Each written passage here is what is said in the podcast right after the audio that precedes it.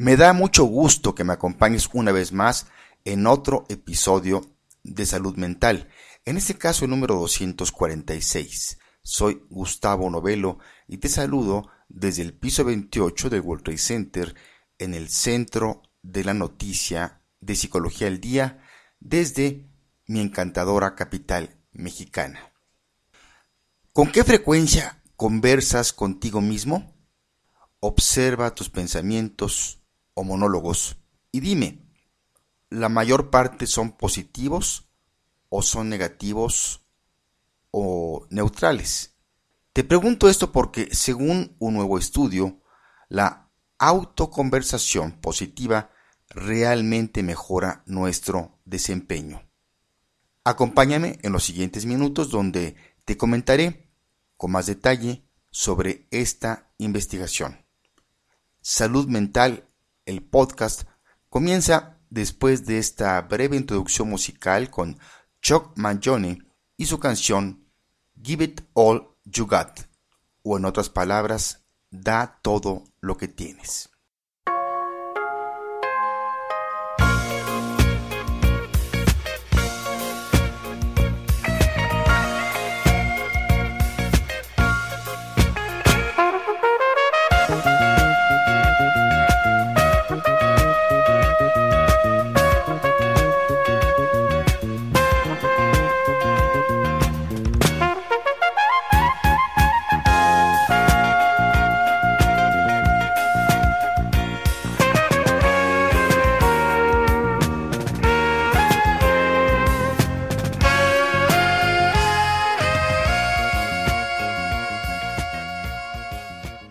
Una investigación reciente que se llevó a cabo para evaluar las estrategias o técnicas de automotivación descubrió que decirnos, por ejemplo, yo puedo hacer esto mejor en alguna tarea o actividad que vamos a emprender es una estrategia que realmente puede mejorar nuestro desempeño. En el estudio al que hacemos referencia, los investigadores compararon técnicas de motivación con más de 44 mil personas en el Reino Unido, donde los participantes fueron divididos en 12 grupos experimentales y un grupo de control. En conjunción con el laboratorio BBC del Reino Unido, el profesor Andrew Lane y sus colegas probaron si determinadas habilidades psicológicas ayudarían a las personas a mejorar sus puntuaciones en un juego en línea. Los investigadores querían descubrir si una técnica en particular funcionaba mejor que otras. Los métodos probados fueron el self-talk o autoconversación, imagery, que es una técnica donde se utilizan imágenes mentales que nos lleven a la acción, y otra herramienta que en inglés se llama if-then planning que implica decirse de antemano cuándo y dónde se van a tomar medidas específicas para llegar a un objetivo. Por ejemplo, si son las 4 pm, entonces voy a devolver las llamadas telefónicas y esto debe ser hoy mismo. Cada una de estas técnicas psicológicas se aplicó en cada una de las cuatro partes de una tarea competitiva. Instrucción, proceso, control de la ejecución y resultados. Las personas que usaron el diálogo interno, por ejemplo, diciéndose a sí mismas, puedo hacerlo mejor la próxima vez, obtuvieron mejores resultados que el grupo control en cada parte de la tarea. Los participantes también vieron un video corto motivacional antes de iniciar el juego en línea. El personaje de este video era ni más ni menos el cuatro veces medallista de oro olímpico Michael Johnson, un atleta conocido por su gran preparación mental, además del entrenamiento físico. Se encontró que la técnica If-Then Planning fue una de las menos exitosas estrategias de este estudio, a pesar de que ésta ha probado ser una herramienta eficaz en el control de peso y otros problemas de la vida. El profesor Lane dijo, el trabajar en este proyecto ha sido inspirador y educativo, ya que a través de los resultados de nuestras investigaciones hemos estado desarrollando intervenciones en línea para ayudar a las personas a manejar sus emociones y desempeño para aplicarlo a través de una variedad de contextos específicos, como puede ser dar un discurso en público, subirse a un ring para boxear, prepararse para un examen o viajar a lugares peligrosos. Si quieres conocer todo el estudio detallado, búscalo bajo el nombre de Brief Online Training Enhances Competitive Performance Findings of the BBC Lab UK Psychological Skills Intervention Study en el portal Frontiers in Psychology, publicado este pasado 30 de marzo del 2016. El video al que hace referencia este estudio lo puedes encontrar en YouTube con el nombre Can You Compete Under Pressure con Michael Johnson. Y también te recomendamos el libro Pensamientos positivos para alcanzar el éxito del autor Mario Riveros Rodríguez, editorial Trillas.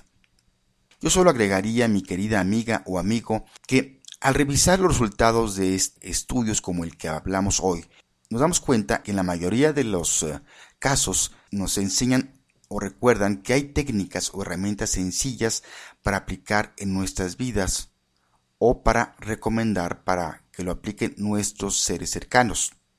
Son métodos que si los aplicamos pueden mejorar nuestro bienestar general y darnos una mejor calidad de vida. A propósito del tema tratado hoy, te quiero relatar el cuento de Poppy el alpinista. Poppy el alpinista era famoso por sus intentos de escalar la gran montaña nevada. Lo había intentado al menos 30 veces, pero siempre había fracasado. Comenzaba la ascensión a buen ritmo, con la vista puesta en la nieve de la cima, pensando en la maravillosa vista y aquel sentimiento de libertad. Pero a medida que las fuerzas le fallaban, bajaba los ojos y miraba más a menudo sus desgastadas botas y finalmente, cuando las nubes le rodeaban y comprendía que ese día no podría disfrutar de la vista, se sentaba a descansar, para luego comenzar el descenso de vuelta al pueblo, pensando en las bromas que tendría que volver a soportar. Una de aquellas veces subió acompañado por el viejo Chisco, el óptico del pueblo, que fue testigo del fracaso. Fue el propio Chisco quien más animó a Poppy para volver a intentarlo y le regaló unas gafas oscuras especiales y le dijo, si comienza a nublarse, ponte estas gafas y si comienzan a dolerte los pies, póntelas también. Son especiales. Te ayudarán. Poppy aceptó el regalo sin darle importancia, pero cuando volvió a sentir el dolor en los pies, lo recordó y se puso las gafas. El dolor era muy molesto, pero a través de los cristales podía seguir viendo la cumbre nevada. Así que siguió avanzando. Como casi siempre, la mala suerte volvió a aparecer en forma de nubes, pero esta vez eran tan ligeras que podía seguir viendo la cumbre a través de las nubes. Así siguió Poppy escalando, dejó atrás las nubes, olvidó sus dolores y llegó al fin a la cima. Merecía la pena. Su sensación de triunfo fue incomparable, casi tanto como aquella maravillosa vista, custodiada por el silencio y con la montaña rodeada de un denso mar de nubes. Poppy no recordaba que fueran tan espesas, entonces miró las gafas cuidadosamente y lo comprendió todo. Chisco había grabado una difusa imagen en los cristales con la forma de la cumbre nevada que sólo podía percibirse al dirigir los ojos hacia arriba.